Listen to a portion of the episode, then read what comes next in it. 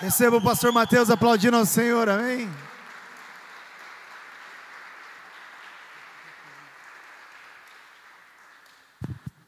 Boa noite, igreja, graça e paz. Estão felizes? Então pode se sentar, só porque vocês estão felizes. Se é triste, a gente vai ficar de pé. Deixa eu só ajeitar aqui. Que alegria, mais uma vez, poder estar aqui trocando essas ideias com vocês, impartindo com vocês aquilo que o Senhor tem falado comigo.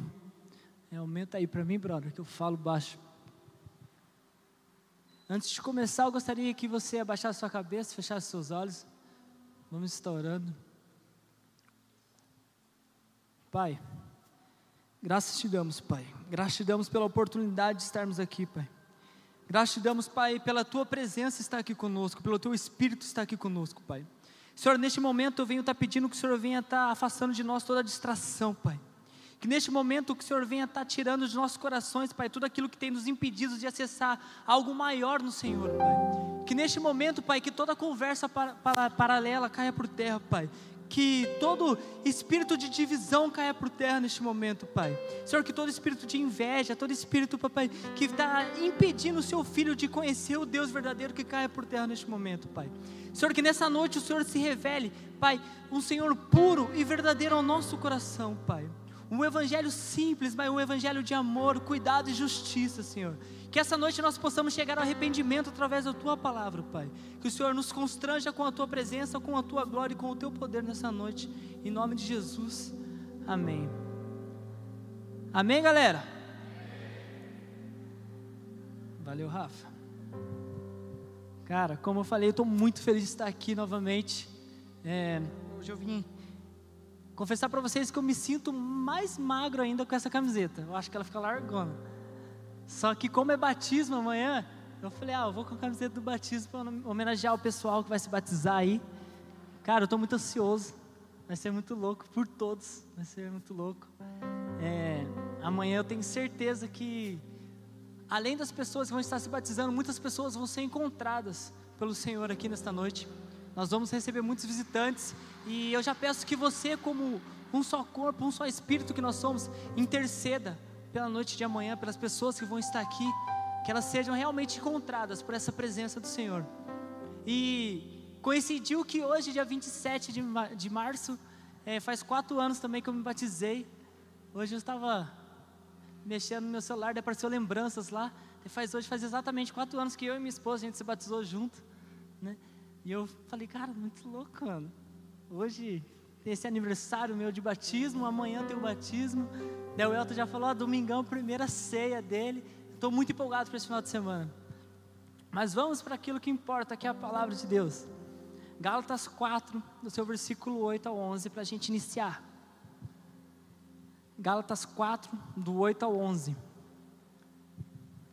Diz assim: Mas no passado, quando não conheciam a Deus, vocês eram escravos de deuses que por natureza não são deuses. Mas agora que vocês conhecem a Deus, ou melhor, agora que vocês são conhecidos por Deus, como é que estão voltando outra vez aos rudimentos fracos e pobres, aos quais de novo querem servir como escravos?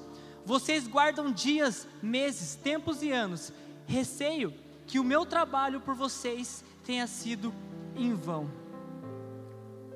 Eu vou usar esse texto como base porque esse texto enfatiza muito a questão das pessoas da igreja onde Paulo está falando, estão se voltando novamente para deuses que, por natureza, não são Deus. Então, Paulo deixa muito claro que existe vários deuses, assim dizer.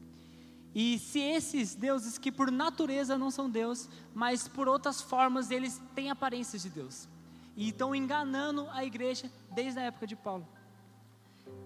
Mas, mas o que realmente fez eu chegar nesta mensagem? Foi dois acontecimentos. O primeiro acontecimento eu até dividi aqui, há pouco tempo atrás. Eu estava trabalhando de Uber e eu não sou um homem muito corajoso, confesso tem a ver com o meu porte físico, entendeu? Então, sabe, eu não tenho medo de potestades, mas de homem se encarnou, se bateu o pé, meu irmão, eu tô correndo. Sempre falei para rapaziada que andava comigo, eu só andava com um cara bravo, só. Os caras tudo metido a valente. Eu falava, antes ser um covarde vivo do que um herói morto. Então eu vou correr. Sempre corri, não tenho vergonha de correr, estou aqui hoje, graças a Deus. Amém? Então eu sempre fui muito assim, sabe? Eu falei, cara, eu tenho medo de algumas coisas. Eu estava fazendo Uber, daí eu fui parar em São José sem querer, que direto a fazer umas cagadas. Uma vez eu peguei uma viagem para Pinda, sem querer. Fui parar lá em Pinda. Aceitei, a hora que eu fui ver, 70 quilômetros. Eu falei, misericórdia, pai, onde que eu vou? Fui lá para Pinda. Mas dia eu fui para São José, sem querer também. Aí eu estava num bairro lá que eu não sei o nome, mó quebrada. E eu falei, cara, estou longe da minha quebrada, o que, que eu faço? E entrou um cara e uma menina. E o cara todo invocado, bravão mesmo, bravão, bravão. Ele entrou, ele falou, salve. Falei, tá salvado, é nós. Tamo junto, entra aí. Porque eu falei, eu tenho que ser bandido, não é ele, senão ele vai, já vai saber que eu sou bunda mole, logo não salve. Falei, salve. Daí ele entrou. Daí nisso que ele entrou, ele começou a conversar com a, acho que era namorada, esposa, sei lá. Ele começou a falar com ela e ele falava no celular também. E pelo bate-papo eu percebi que ele tinha uma adega e que ele estava indo no mercado comprar umas bebidas lá, que ele falava o nome. Só que eu sei lá qual bebida que é essa. Aí ele e tudo que ele falava, cara, no final ele falava, porque graças a Deus. Eu engrossei a voz porque ele era bravão. Graças a Deus. Ah, eu, ontem a adega vendeu 5 mil, graças a Deus. Hum. Ontem a gente ficou até de madrugada na rua lá, a gente fez isso e aquilo, graças a Deus. Não, porque Deus está nos protegendo. Porque Deus está fazendo meu negócio prosperar. Porque Deus. Eu falei, cara, ele tem um negócio que acaba com vidas, com famílias, com histórias, com sonhos. E ele acha mesmo que Deus está fazendo aquele negócio prosperar. Eu falei, incrível isso. Sabe? Que Deus é esse? Talvez ele possa ter esse Deus na imaginação, mas que Deus é esse? Esse não é o Deus que eu conheço na Bíblia. Esse foi o primeiro fato.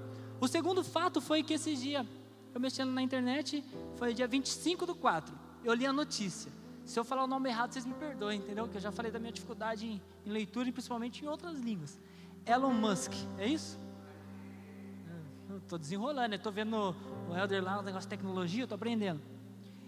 Dia 25 do 4 falou: Elon Musk compra Twitter por 44 bilhões de dólares. Eu falei: Uau, o cara comprou o Twitter, moleque. Só que no dia 13 desse mês, eu abri também lá o Globo.com e tinha notícia. Elon Musk declara que acordo de 44 bilhões para comprar Twitter está suspenso, depois que ele questionou a proporção de contas falsas e de spam na plataforma de mídia social. Então, uma venda de 44 bilhões podia ser melada. Tipo, mano, 44 milhões. Eu acho que é muito dinheiro, eu não sei nem contar até aí, entendeu? Mas eu acho que é muito, muito dinheiro dá para comprar bastante coisa, eu acho. Imagina nossa igreja, 44 milhões, o dízimo dele, ó, tá glória. 44 milhões. Só que por causa de alguns fakes, alguns perfis falsos, essa venda podia melar. Aí, porque o Twitter falou para ele que tinha cerca de 5% dos, como é que fala? Os cadastros dos usuários. Muito obrigado, Elton. Dos usuários eram fakes. Ele foi lá, ele comprou.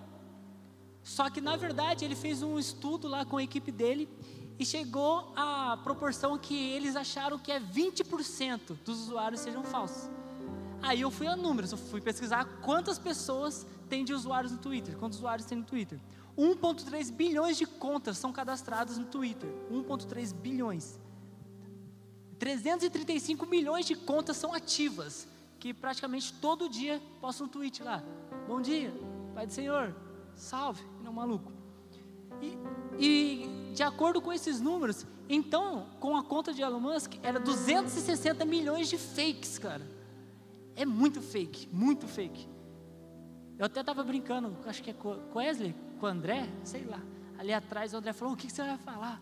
Tal, fake e tal. Eu falei, mas não é esses fake que você está pensando aí, não, que os outros ficam mandando para você. Você fica vendo coisas que não deve. Dele, ah, não, beleza. Eu acho que foi com o André que eu estava falando isso, cara. Cara, daí eu fui pesquisar por que, o que leva as pessoas a criar fakes, cara? Por quê? Qual sentido tem nisso? Porque eu, pessoalmente, eu nunca criei o fake, nunca vi sentido nisso. Eu vou criar algo para fingir que eu sou outra pessoa, nunca vi sentido nisso. Mas eu fui pesquisar para ver. E cadê? Deixa eu ver. Agora eu me perdi aqui, um minuto, hein? Daqui a pouco eu falo da pesquisa. Perdão, me antecipei na administração que eu estou ansioso.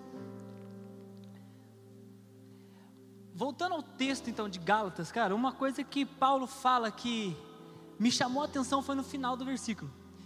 A preocupação de Paulo era tão grande para aquele lugar que ele fala assim: receio que o meu trabalho por vocês tenha sido em vão. A preocupação de Paulo por, pelos falsos deuses que estavam se levantando naquele lugar, que estavam convertendo o coração daquela igreja, daquele povo, era tão grande que Paulo chega e fala assim: Cara, eu receio que tudo que eu fiz por vocês foi em vão, cara. Quando Paulo fala sobre natureza dos deuses, ele está falando da essência, aquilo que é profundo, pois esses deuses falsos, falsos criados pelos homens, até aparentam ser Deus, cara.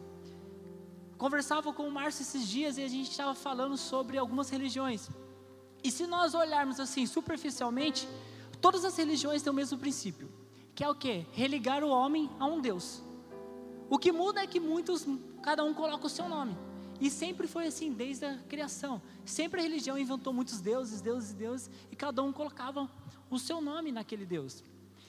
É, os ateus têm algumas teorias para não confiar que Deus existe. E uma delas é o que? Que o homem inventa um Deus para ter algo ou alguém superior a ele para botar culpa dos seus fracassos. E eu posso falar para você, realmente muitos de nós fazemos isso. Muitos de nós criamos um Deus na nossa cabeça para botar culpa no nosso fracasso. Vou dar um exemplo. O cara nunca gostou de escola, nunca gostou de escola. Aí ele nunca consegue um emprego bom. O que, que ele fala?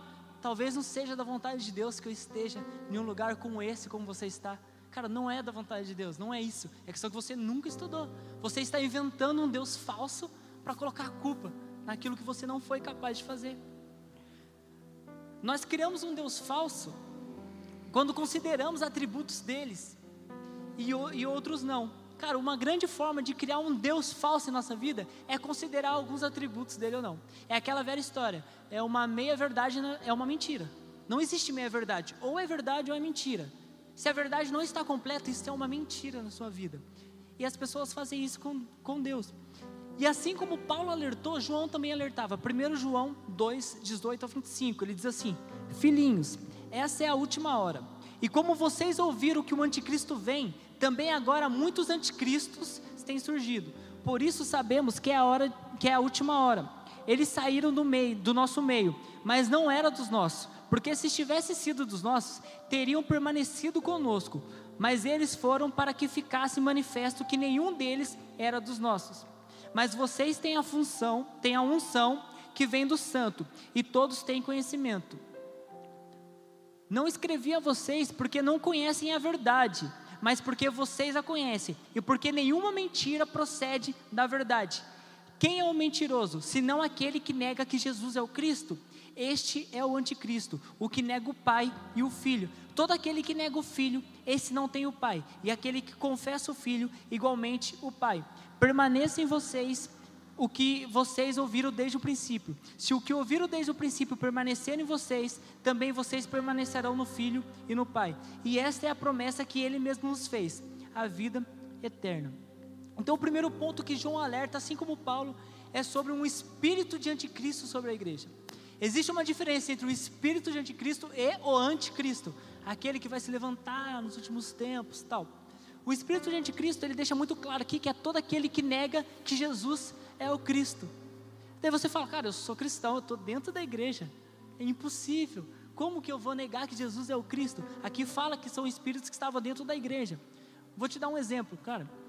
Quando você aceita o amor, a bondade de Jesus, só que não aceita a justiça, a condenação e a ira de Deus você está com o espírito de anticristo. Porque você aceita o Jesus, lindo, maravilhoso, mas você não aceita o Cristo que é justo, verdadeiro e que morreu na cruz. O Jesus, ele morreu na cruz, mas o Cristo, ele ressuscitou o terceiro dia. Porque foi a natureza divina do Senhor que ressuscitou o terceiro dia. O Jesus humano, ele faleceu na cruz. Se fosse somente a parte humana, que é aquela que nós queremos tanto, nós gostamos muito da parte humana de Jesus. É muito louco quando nós vemos Jesus sendo bonzinho, levantando a mão, cara, levanta aí. Mas é aquela velha história. Você quer ver uma, uma passagem que a graça de Deus é muito distorcida? A história da mulher em, em, que caiu em adultério. Por quê? Porque o Senhor chega e manifesta a sua graça sobre ela. Se algum de vocês tem pecado, que atire a primeira pedra. E ninguém atira a pedra. Nem ele mesmo atira a pedra que ele estava na mão. Ele não tinha pecado. Ele poderia muito bem atirar aquela pedra. Só que ele, ele não tinha pecado. Só que ele agiu com graça sobre a vida dela. Ele soltou a pedra dele. E naquele momento, o que o Espírito do Anticristo faz é o quê? Para aí. Para o texto aí. Cara, você foi perdoado, cara. Todo mundo peca, ninguém vai tacar pedra em você. Nem Jesus vai tacar uma pedra em você. Só que Jesus fala para ela: Filha, vá e não peque mais. Porque a graça do Senhor, ela serve não só para perdoar o seu pecado, mas para fazer você não pecar mais, para te manter de pé. E nós estamos habitando, deixando o Espírito de Anticristo habitar em nós, quando nós consideramos essa graça incompleta. Quando nós pegamos a graça do Senhor até o ponto que a graça me restaura, a graça me ergue, mas a graça não serve para me impedir do pecado. Eu não quero acessar essa parte da graça. Eu prefiro cair para olhar para Deus e falar: Senhor, me perdoa.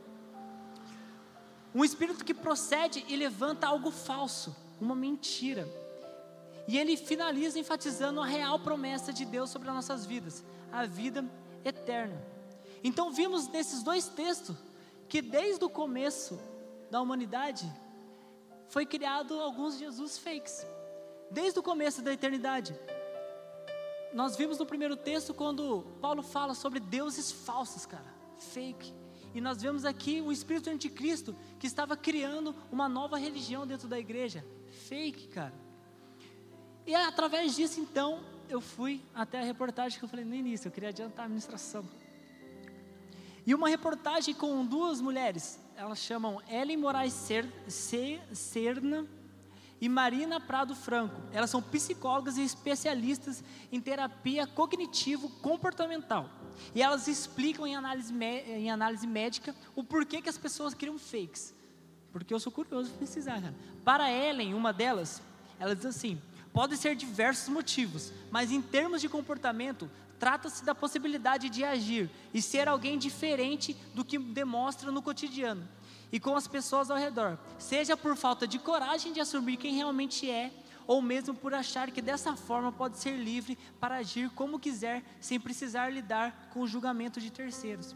Para outra mulher, a Mariana, ela aponta que a criação de um perfil fake muitas vezes remete a uma baixa autoestima ou insegurança pessoal, visto que uma pessoa com essas características consegue criar um personagem totalmente novo e diferente de si mesmo na web.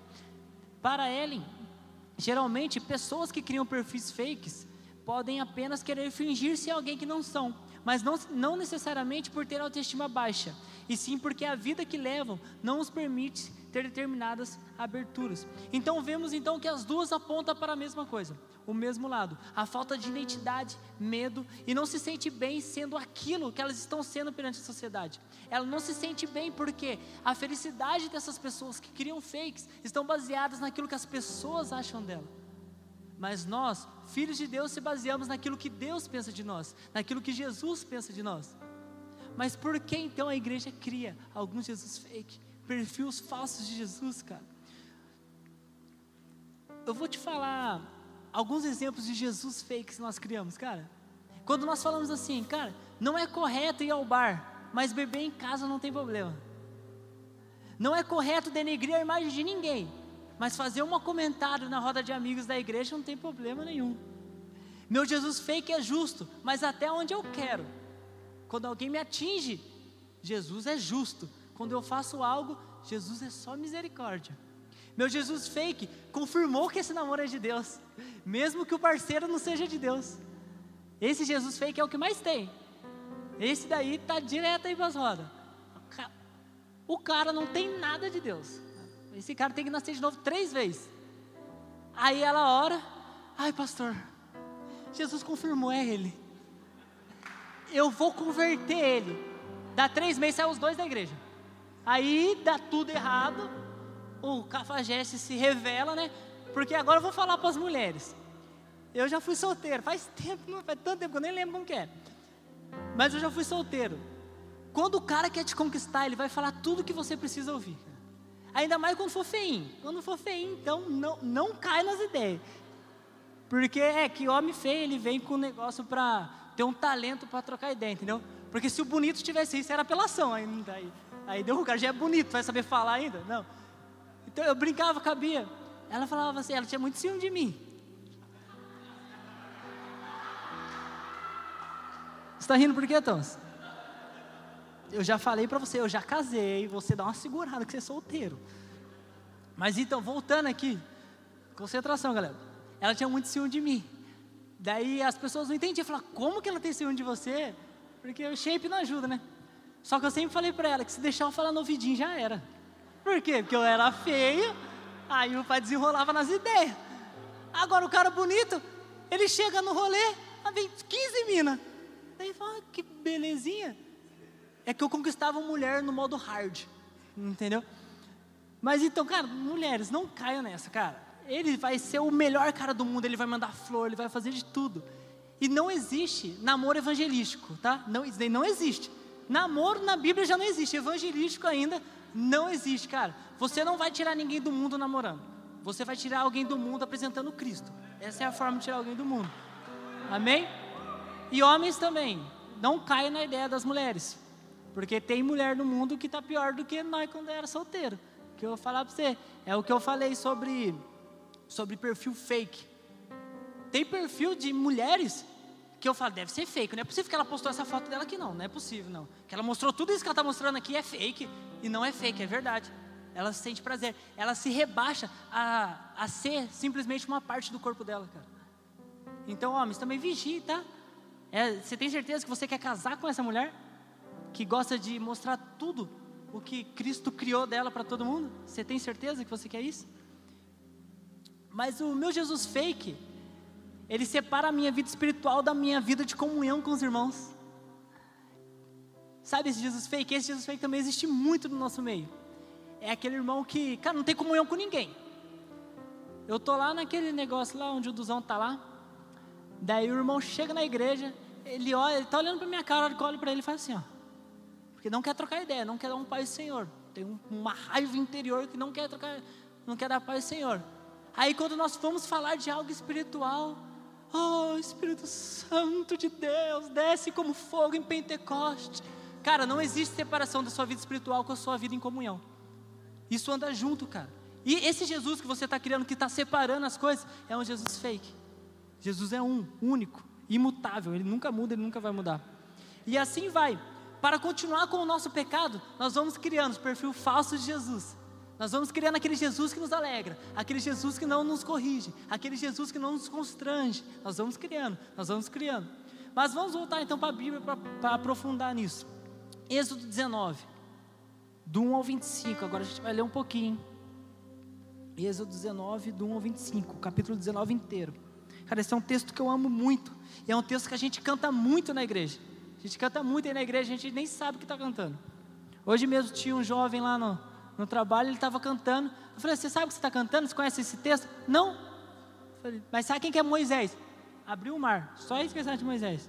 É um começo. Êxodo 19, 1. No terceiro, no terceiro mês depois da saída dos filhos de Israel da terra do Egito, no primeiro dia desse mês, eles chegaram ao deserto de, do Sinai. Tendo partido de Refidim, vieram ao deserto do Sinai, no qual acamparam. Ali Israel acampou em frente ao monte. Moisés subiu para encontrar-se com Deus, e do monte o Senhor o chamou e lhe disse: Assim você fará a casa de Jacó e anunciará aos filhos de Israel: vocês viram o que eu fiz aos egípcios e como levei vocês sobre asas de águia? Presta atenção. E os trouxe para perto de mim.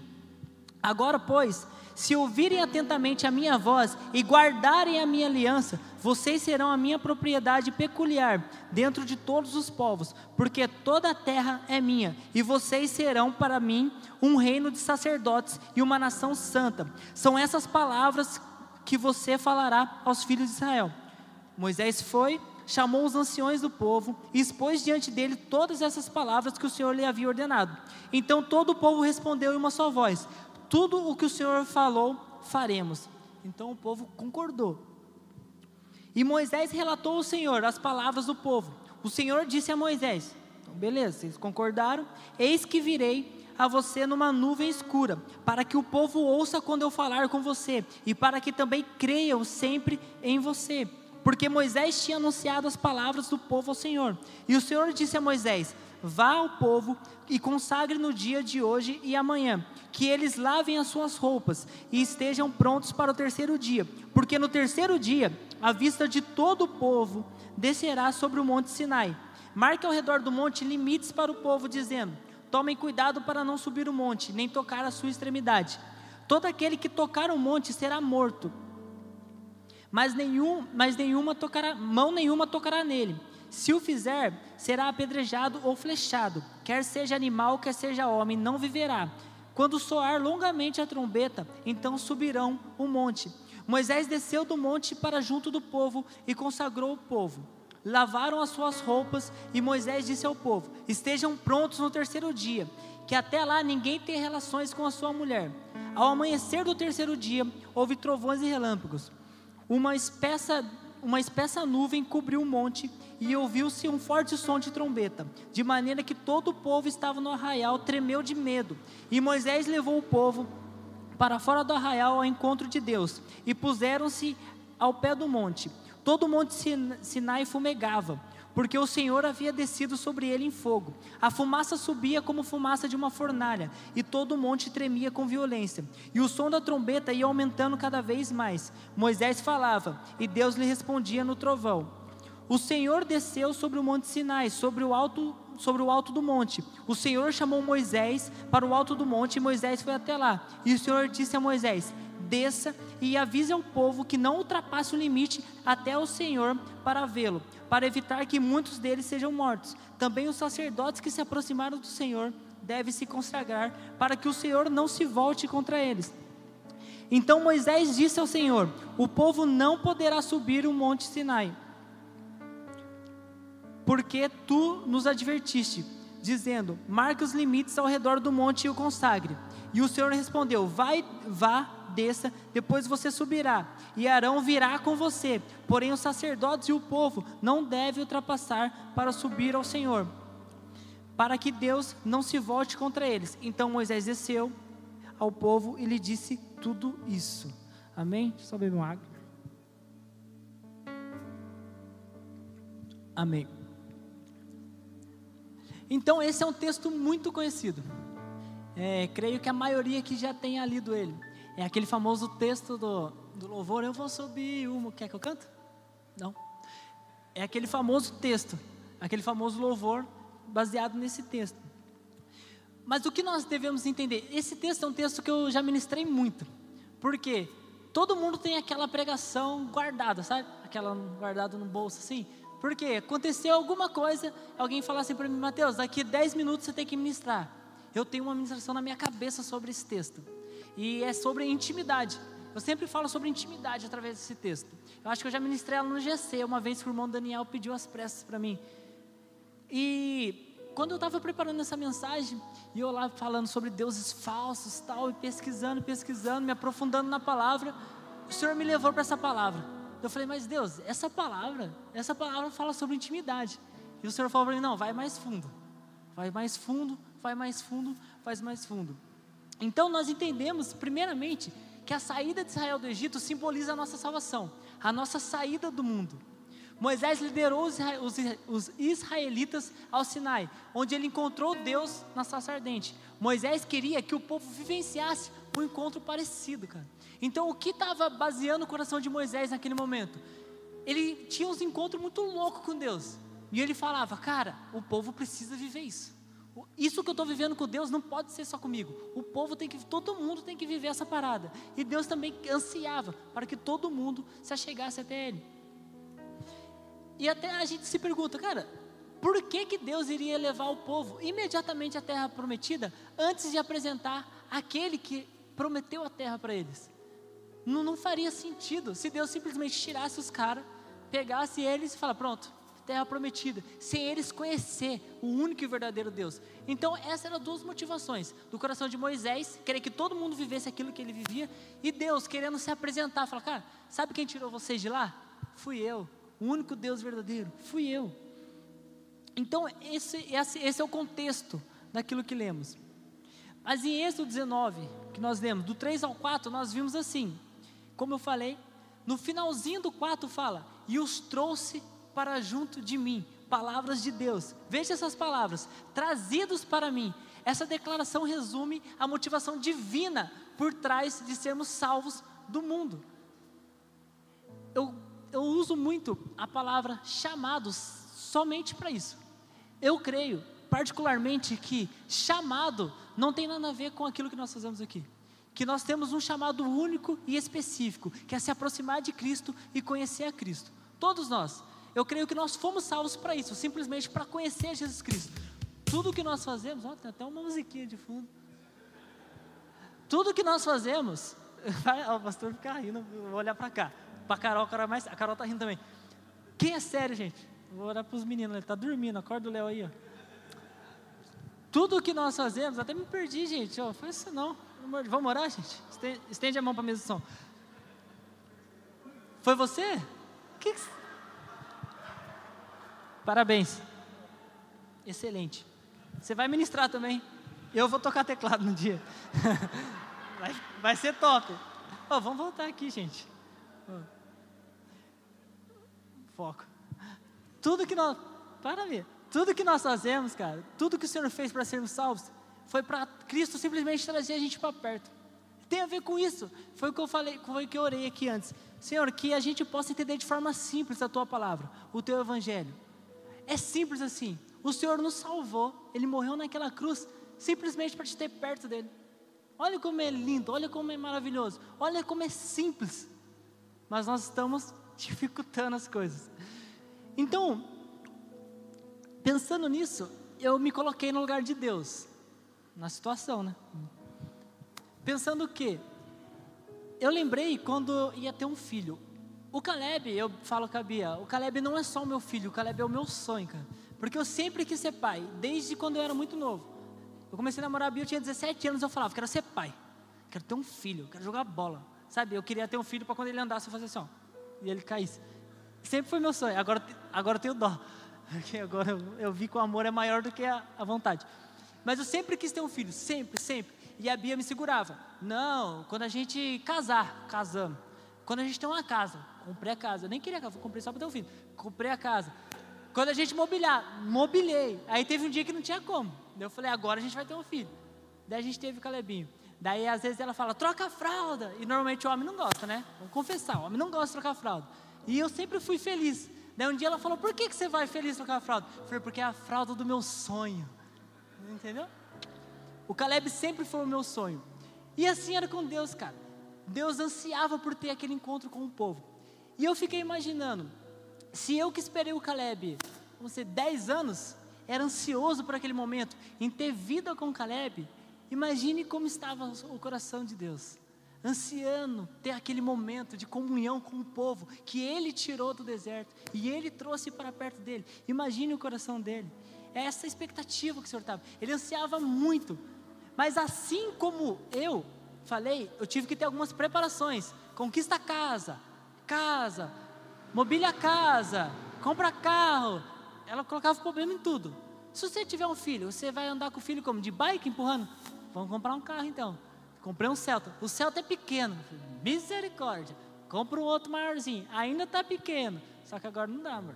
Vamos esperar. Mas era necessário preparação. Eu me preparei para ter esse sonho. Da mesma forma o Senhor fez. Ele pediu o quê? Que o povo se preparasse. Nós vimos em Êxodo 10 e 11. Ele falava, cara, se consagre. No terceiro dia eu vou aparecer. Isso que eu gostaria de falar para você, cara. O Senhor falou basicamente assim: Eu anseio por vocês mas para que tenhamos um encontro genuíno, verdadeiro, vocês têm que lavar a sujeira do Egito que está na roupa de vocês. Eu sou seu pai, mas também sou um Deus santo e não terei relacionamento superficial com você. Aquilo que Deus falou para o povo do Egito, Ele fala para a gente todos os dias. Ele fala: Eu quero ter um relacionamento verdadeiro com você, mas tira a sujeira que estava com você antes, tira a sujeira que estava no mundo, sabe? Bate na sola do seu sapato, os lugares onde você pisou, hoje você não pisa mais, mas tira a sujeira das suas sandálias. É o que o Senhor está falando, Ele é um Deus santo. Ele não tem relacionamento com aquele que não é santo. Mas então a palavra, o texto prossegue. E dois dias se passaram. E no terceiro dia Deus desceu. E quando fez isso, o povo recuou e tremeu de medo. Êxodo 20, 19 fala que ele, eles falaram: Falam tu mesmo conosco e ouviremos, mas que Deus não fale conosco para que não morremos. Imagine como Moisés ficou com isso. Como eu falei, Moisés ansiava por esse encontro. Moisés fez muita coisa para aquele povo ser libertado.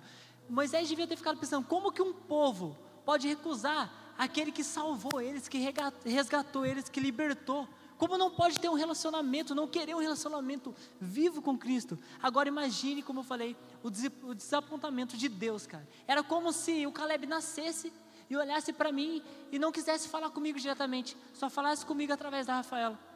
Você já imaginou como ia ficar o meu coração? Eu falei, eu sonhei por você tantos anos, eu esperei por isso tanto, tantos anos, você é meu filho. Da mesma forma Deus ficou. Deus ansiava pelo aquele encontro por muitos anos. E o povo olhou e falou assim: Não, fala com meu irmão, que depois meu irmão fala para mim o que, que você quer falar. E um outro ponto, que eu, isso eu comentei com Wesley, eu sempre, como eu falei, eu sempre li esse texto e fui para a questão de intimidade, porque Deus queria esse relacionamento com o povo tal. Mas o que Deus mais me chamou a atenção foi sobre um cara que eu nunca prestei atenção nesse texto, que é sobre Arão. Êxodo 19, 24, um dos últimos versículos que a gente leu, disse assim: ó, desça e depois torna a subir, acompanhado de Arão. Deus queria então que Arão fosse o primeiro sacerdote que ele ia criar. Porque o que é um sacerdote? É alguém que leva a mensagem do povo a Deus. Deus, a ideia inicial de Deus era que todos fossem sacerdotes. Mas ele fala: suba primeiro com Arão. Eu falei, cara, Arão foi, tinha uma sorte grande. Arão foi escolhido, ele pediu para Arão subir antes de todo mundo. Mas Êxodo 19,6 diz assim: Vocês serão para mim um reino de sacerdotes e uma nação santa, e essas palavras que vocês dirá aos israelitas. Então o Senhor deixa muito claro, primeiro que todos seriam sacerdotes, mas que primeiro ele queria Arão. Só que acaba aí a Bíblia não fala o porquê Arão não subiu. A Bíblia mostra que Arão não subiu, mas não fala o porquê. Aí eu fiquei me perguntando. Aí eu coloquei algumas questões. Mas por que Arão não foi? Por que Arão não subiu com Moisés? Será que Arão encontrou mais conforto na presença dos homens do que na presença de Deus? E naquele momento eu fiquei me colocando na posição de Arão. Será que eu encontro mais conforto na presença dos homens do que na presença de Deus? Será que isso tem me impedido de um relacionamento verdadeiro com Cristo?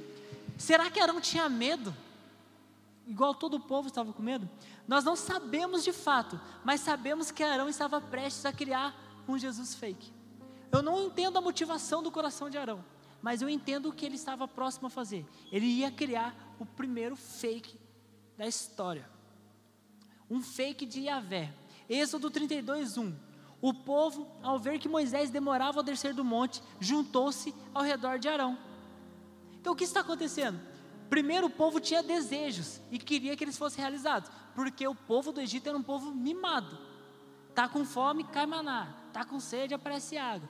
Tá com calor, tem nuvem. Tá com frio, tem fogo. Era um povo mimado por Deus. E o pastor já explicou o porquê disso. Porque eles estavam no modo resgate, o Senhor estava resgatando. Então o Senhor aceitava algumas coisas, o Senhor fazia algumas coisas para eles. Então eles eram mimados. E aquele povo mimado já estava sentindo falta desse Deus. Eles queriam algumas coisas e precisavam que Moisés descesse para realizar essas coisas. Então eles precisavam de um homem de Deus para acomodá-los, para realizar essas coisas.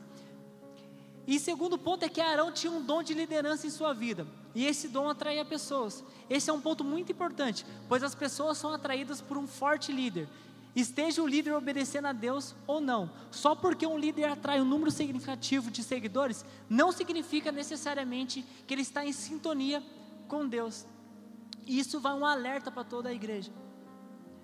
A Bíblia deixa muito claro que o povo sentia essa liderança de Arão. E hoje em dia nós vemos o que? Homens que demonstram muita liderança, mas que o povo não tem certeza que esses homens têm uma conexão com Deus.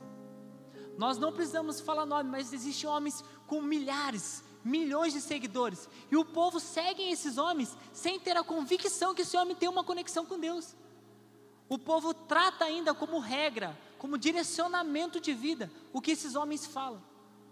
Às vezes, um Reels de 30 segundos, um minuto, dois minutos, sei lá o tempo que pode ter, cara, está direcionando vidas por pessoas que você não sabe se tem uma conexão com Deus. Arão tinha acabado de negar a conexão dele com Deus, só que a liderança dele fazia com que o povo se posicionasse para ele como um líder. Às vezes se posicionamos as pessoas simplesmente pela liderança, mas não pela conectividade dela a Deus. E Êxodo 32, 1 fala assim: Venha, faça para nós deuses que nos conduza, pois a esse Moisés, o homem que nos tirou do Egito, não sabemos o que lhe aconteceu. Quero pontuar duas coisas aqui. A primeira você guarda na sua cabeça. O povo não disse, pois a Deus não sabemos o que aconteceu. Ele diz, pois a esse Moisés nós não sabemos o que aconteceu.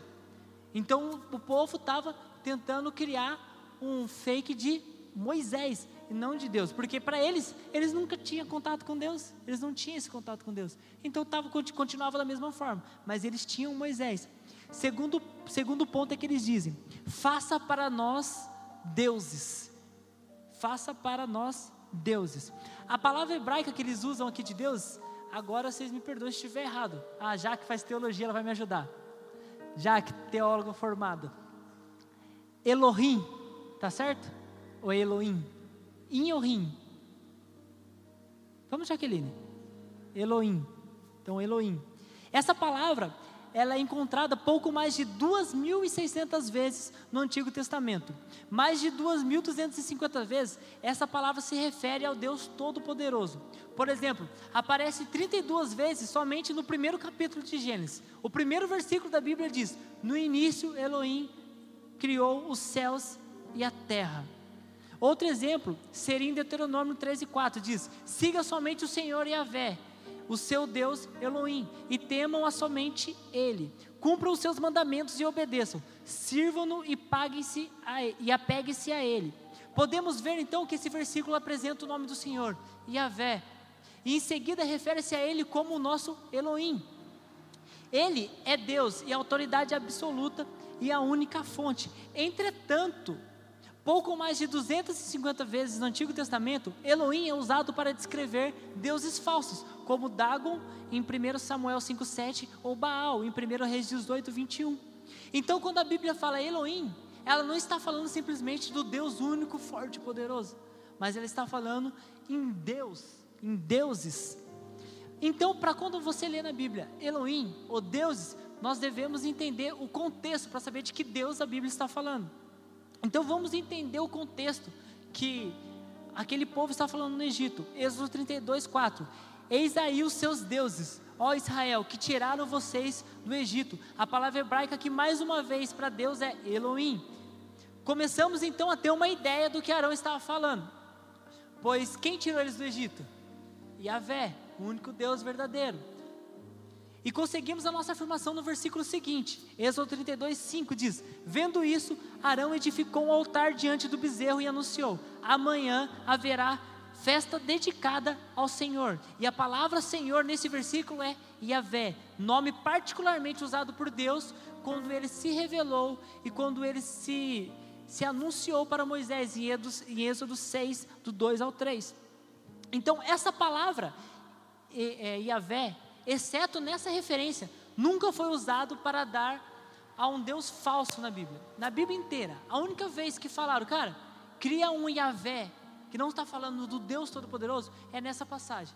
Então, Elohim é um, vamos dizer é um amplo de Deus. Vou dar um exemplo, bem longe do que nós estamos falando. Pessoal que gosta de bola normalmente fala que o Pelé é o Deus do futebol, certo? Se isso estivesse escrito em hebraico, estaria escrito que o Pelé é o Elohim do futebol. Entende? Deu para entender? Amém? Então Elohim significa Deus, mas não necessariamente o Deus todo forte e poderoso. Mas Yahvé significa o Deus único, forte e poderoso, o nome particular dele. Então, então não tem como não entender o que estava acontecendo aqui. É quase inacreditável. Arão e o povo olham bem para o bezerro e chamam ele de Yahvé, cara. O que o, o Arão e o povo estavam fazendo? Cara, eles criaram um bezerro. Eles olharam bem para aquele bezerro e estavam falando: Você é Iavé. Estava adorando aquele bezerro como Iavé. Era um perfil falso de Deus, cara, naquele momento. Eles não chamam o bezerro de qualquer outro nome. Não se esqueça que eles haviam dito: não sabemos o que, o que aconteceu com Moisés. Eles não tinham dito: não sabemos o que aconteceu com Deus. Eles não estavam negando a existência de Deus, de Yahvé, nem o envolvimento dele em suas vidas. O que acontecia era que simplesmente eles precisavam de um Jesus que resolvesse aquele problema deles. Eles precisavam de um Deus que resolvesse o problema deles. Às vezes, para a gente criar um perfil fake de Deus, algo fake de Deus, nós não precisamos negar a existência do Deus único verdadeiro. Talvez no seu coração você conheça o Deus único e verdadeiro, mas a gente cria um fake simplesmente para sanar as nossas necessidades, para cobrir os nossos pecados, para cobrir as nossas vontades, simplesmente por isso. Agora veja o comportamento de Israel após ter criado esse Yahvé fake. Êxodo 32, 6. Na manhã seguinte ofereceram holocaustos e sacrifícios de comunhão. O povo se assentou para comer e beber e levantou-se para se entregar à farra. Esse era o dia de celebração a Yahvé. Os líderes e as pessoas traziam ofertas a ele e depois caíam na farra. Todos haviam se convencido que estavam fazendo o que, que Yahvé deles achava bom e se agradava. A, Bíblia deixa muito clara que eles não só criaram um Deus falso, mas Arão convenceu todo o povo que aquele Deus falso era o Deus verdadeiro.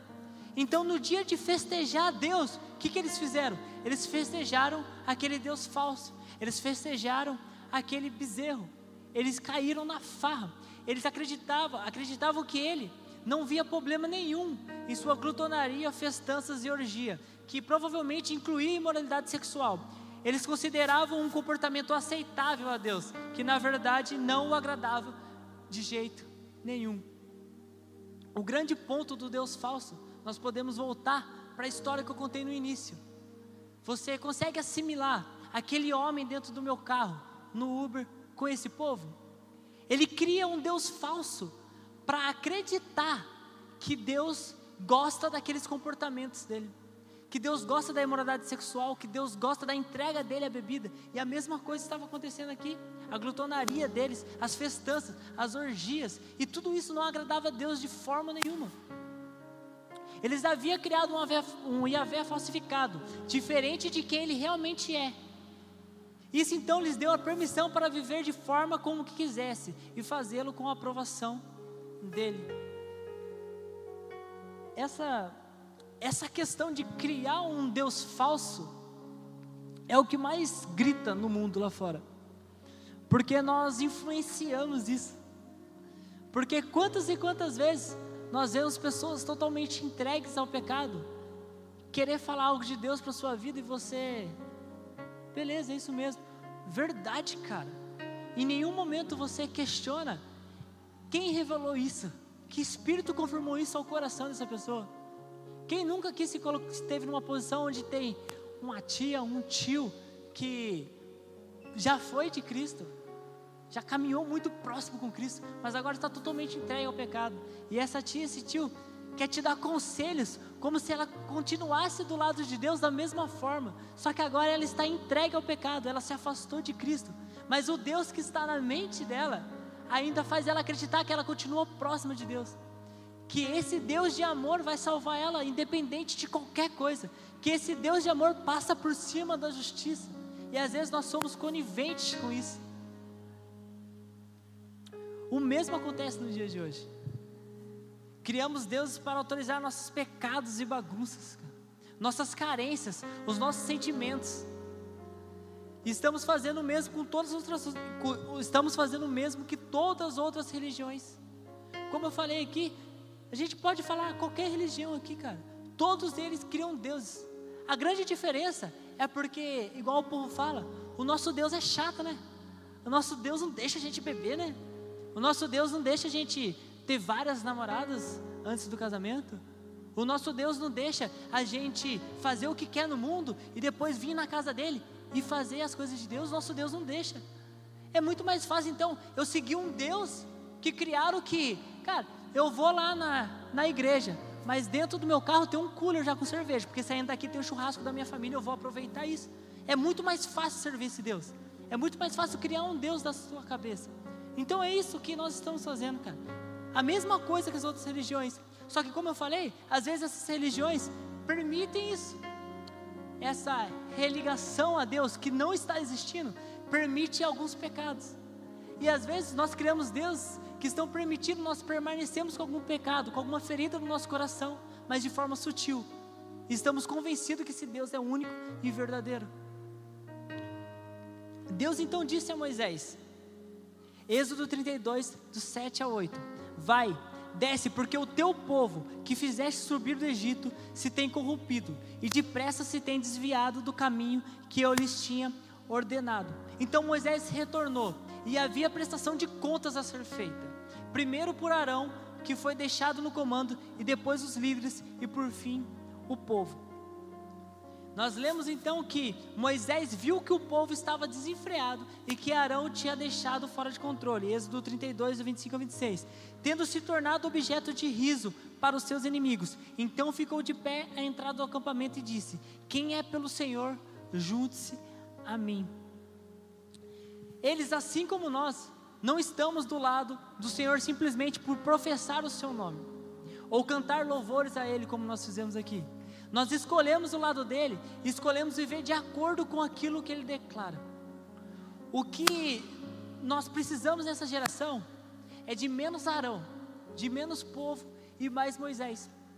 Porque Moisés não só tinha um relacionamento com Deus, Moisés não só conhecia o Deus único e verdadeiro, mas Moisés, quando desceu até o povo, ele desceu com um espírito de correção sobre aquele povo. E como eu falei, nós somos coniventes nós ficamos com essa ladainha de, cara, é amor, é amor. Eu sou o cara que mais ama o amor. Quando o pastor pede para mim me apresentar no café com o pastor, eu falo, cara, uma palavra que me resume é amor. Quando eu fiz o café com solteiros aqui, o Espírito Santo me, me chamou para trocar uma ideia com eles, que não era para falar nada daquilo que eu tinha escrito. E a primeira coisa que eu falei para eles foi, cara, eu amo vocês. Porque eu me movo por amor. Nós devemos se mover por amor, mas nós não devemos confundir esse amor. Nós não, não devemos disturpar esse amor de Deus por nós. Esse amor foi o suficiente para entregar o filho dele. Mas esse amor ele continua sendo o mesmo amor que ele é justo, verdadeiro, único. Um amor que anseia pelo arrependimento verdadeiro dos nossos corações, não um arrependimento artificial. Um arrependimento sobre aquilo que você feriu a Deus, não arrependimento às consequências que deu. Eu creio que já falei sobre isso, mas é, nunca é demais falar sobre isso. Existe uma grande diferença sobre um arrependimento genuíno e um arrependimento das consequências. Exemplo claro é um casamento. Vamos, vou falar como se fosse eu, mais fácil. Se por um acaso acontece algo e eu vou lá, a Bia descobre e ela separa. Automaticamente eu vou ficar longe do meu filho. Automaticamente eu vou ficar longe do meu ministério. Automaticamente, os olhares das pessoas vão ser totalmente tortos para mim.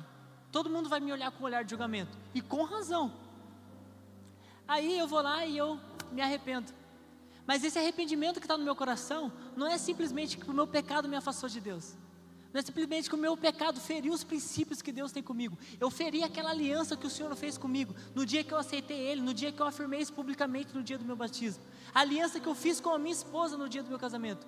Esse não é o arrependimento, mas eu fico arrependido simplesmente por quê? Porque eu não vou ficar perto do meu filho. Eu fico arrependido porque, ah, eu não vou pregar mais. Eu fico arrependido porque as pessoas não vão mais me olhar da forma como elas olhavam. Isso não é arrependimento sincero, cara. Isso simplesmente você está triste por aquilo que você está perdendo. Esse é um arrependimento egoísta. Existe uma grande diferença entre arrependimento. O que o Senhor espera de nós é um arrependimento genuíno e verdadeiro, de todo o seu coração. É sobre isso o Evangelho. O Evangelho tem a ver sobre amor, mas tem a ver sobre arrependimento, reconciliação e salvação. O Evangelho é simplesmente isso.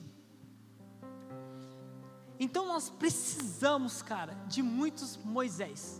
Nós precisamos nos posicionar. Se nós conhecemos o Deus verdadeiro, se você está aqui nessa noite e você fala, cara, tudo que ele falou aí, eu nunca fiz isso. O Deus que eu conheço, o Jesus que eu conheço, ele não é fake, é o Jesus verdadeiro, é o Jesus da Bíblia. Então você precisa se portar como Moisés. Você precisa repreender todos esses fakes. Você precisa mostrar o perfil verificado de Jesus. Sabe aquele coceirinho azul assim? Você precisa mostrar esse perfil. Chega de perfil fake de Jesus, cara. Chega de Jesus da prosperidade, chega de Jesus que só cura sem entender o propósito daquilo. Cara, isso não é Jesus. Isso não é Jesus. E para finalizar, eu quero finalizar com algumas perguntas. Algumas perguntas que, se você não conseguir guardar todas, que você guarde pelo menos uma no seu coração. E você se questione a si mesmo, examine a si mesmo, assim como na Santa Ceia. A primeira pergunta é: será que criamos um Jesus que nos dá tudo que as nossas paixões enganosas desejam? A segunda pergunta é: será que reconhecemos que Ele derramou seu amor por nós, nos salvou e nos libertou do mundo? Realmente nos libertou do mundo. Acreditamos que o Senhor nos libertou do mundo? Ou permanecemos no mundo? Será que estamos cantando louvores para Ele e sobre Ele que dizem que o céu está disponível para nós, mas na verdade o nosso Jesus é fake e não é o Jesus que está sentado à direita de Deus? Será que estamos cantando os louvores ao Jesus errado, ao Deus errado? Porque o Deus que você adora é o Deus que você tem na sua mente, é o Deus que você tem revelado para você, é o Deus que você tem buscado na sua intimidade. Será que criamos então um Jesus fake? Será que há muitas pessoas enganadas na igreja, assim como aqueles israelitas que saíram do Egito? E uma pergunta que de verdade foi o que nos trouxe até aqui. Quem são os que, como Moisés, irão descer do monte de Deus para confrontar os enganosos com o coração cheio de fogo e amor? Quem são esses Moisés? Nós temos esses Moisés aqui no nosso meio? Se eles não se levantarem, o nosso engano irá somente ficar mais forte. E esses muitos perfis falsos de Jesus vão continuar explorando a nossa fraqueza, chegando até o ponto de morte. Nós vamos morrer como cristão, nós vamos morrer como igreja, nós vamos morrer como corpo de Cristo. Se esse monte de Jesus falso não morrer, a igreja vai morrer. Nessa noite, Deus, o Elohim, o único Deus verdadeiro, nos convida a fazer uma autoexaminação. Assim como aprendemos na ceia, cada um examine a si mesmo. E se nós criamos um Jesus fake, cara, se você criou um Jesus fake, esta é a noite que ele te chamou para se arrepender verdadeiramente e pedir para que ele se revele verdadeiramente a você. Porque ainda é tempo de reencontrar, como eu falei, aquele perfil verificado de Jesus. Aquele assentado com o Pai ainda aquele que nos foi preparar morada. Ainda há tempo de se arrepender, voltar atrás, subir um monte e viver as promessas de Deus. Ainda é tempo de viver a maior e única promessa de Deus, a verdadeira promessa de Deus, que é a vida eterna. Nesse momento eu queria que o Thomas cantasse Jesus só com o teclado. E você sentado no seu lugar, fechasse seus olhos. Eu não vou estar orando, é um momento seu e Deus, cara. Pense em tudo que foi questionado nessa noite. É um Deus verdadeiro que você tem adorado? Se esforce, feche seus olhos, abaixe sua cabeça. Digno de receber.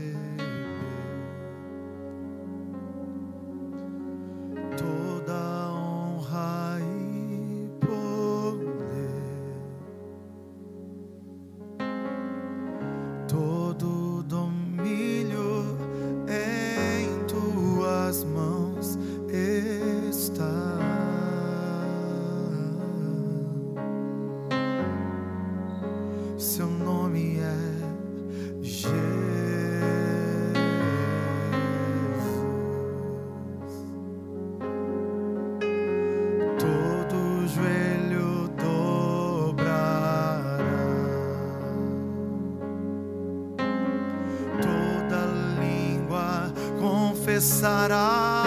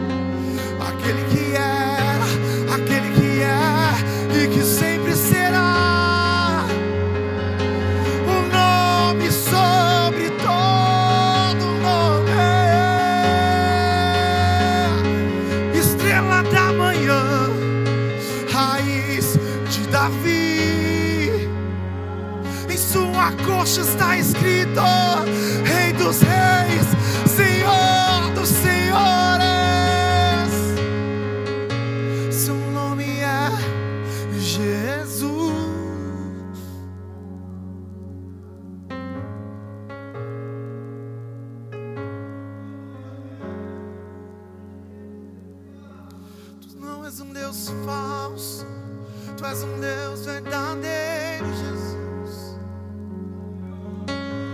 Aquele que cura, que restaura e que transforma.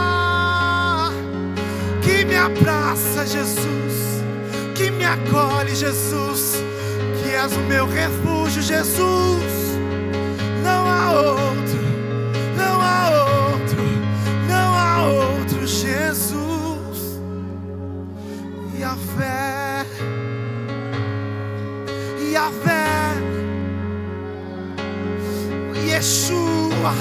HaMashiach, Deus conosco, Emmanuel, Tu és Jesus, Jesus, Jesus.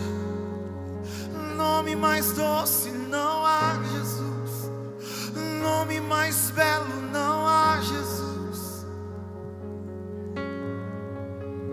Porque um menino nos nasceu, um filho se nos deu, o governo está sobre os seus ombros e o seu nome será Maravilhoso Conselheiro, Deus Forte, Pai da Eternidade, Príncipe da Paz.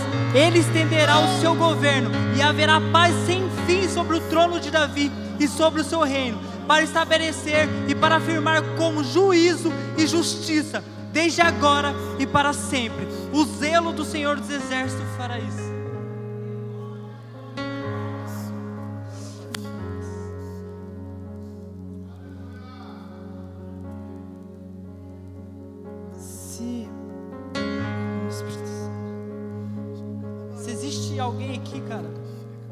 Noite foi encontrado por essa mensagem, que foi encontrado por esse Jesus, eu peço que você se levante. Eu gostaria de te conhecer. Eu gostaria de orar com você. Eu gostaria de te dar um abraço. Se existe alguém que gostaria de se reconciliar com esse Jesus, cara, não é vergonha nós se arrependermos de algo. Se você por algum motivo criou no seu coração alguma vez uma imagem falsa de Deus, esta é a hora, essa é a oportunidade que Deus está te dando. Ele está se revelando a você novamente.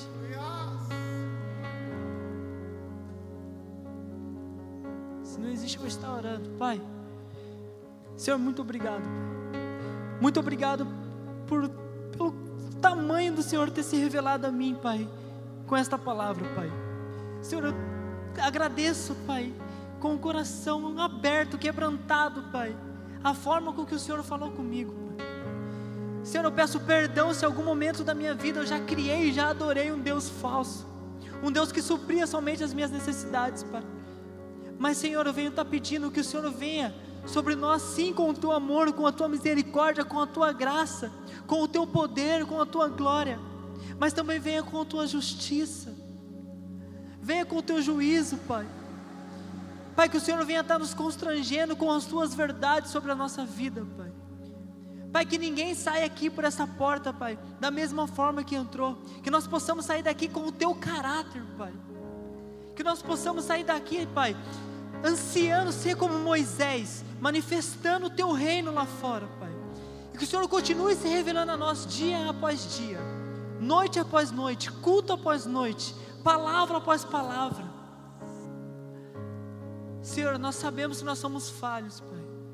Mas eu peço pelo teu amor sobre nós nessa noite, pela tua bondade e pela tua misericórdia. Eu agradeço por cada vida que esteve aqui, cada vida que o Senhor trouxe aqui, Pai, para ministrar esses corações, Pai. Em nome do Senhor Jesus. Amém. Amém.